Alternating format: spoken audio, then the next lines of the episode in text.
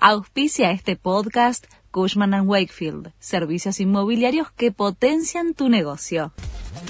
La Nación presenta los títulos de la tarde del jueves 12 de octubre de 2023.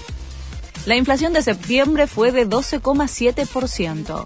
En agosto, el INDEC había registrado una suba de 12,4%. La inflación acumulada es de 103,2% en los primeros nueve meses del año y 138,3% en los últimos 12 meses. Reabrieron la causa contra Chocolate Rigau. La Cámara de Casación bonaerense dejó sin efecto el fallo que había anulado toda la investigación sobre la presunta estafa con las tarjetas de débito de la legislatura de la provincia de Buenos Aires.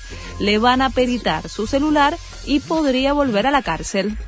Con Messi en duda, la selección juega contra Paraguay. El partido comienza a las 20 horas en el Monumental por la tercera fecha de las eliminatorias sudamericanas.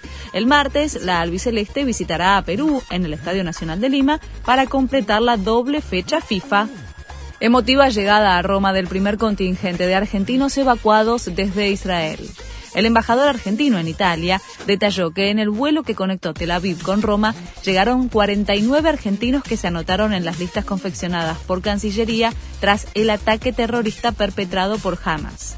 Son 1.419 argentinos inscriptos en los registros oficiales entre turistas y quienes estaban por motivos laborales, educativos o residentes.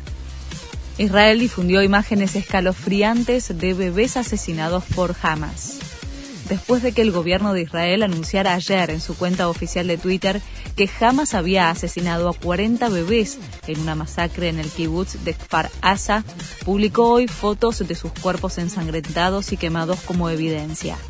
Jamás es inhumano, dice el texto que acompaña las imágenes del horror. Este fue el resumen de Noticias de la Nación.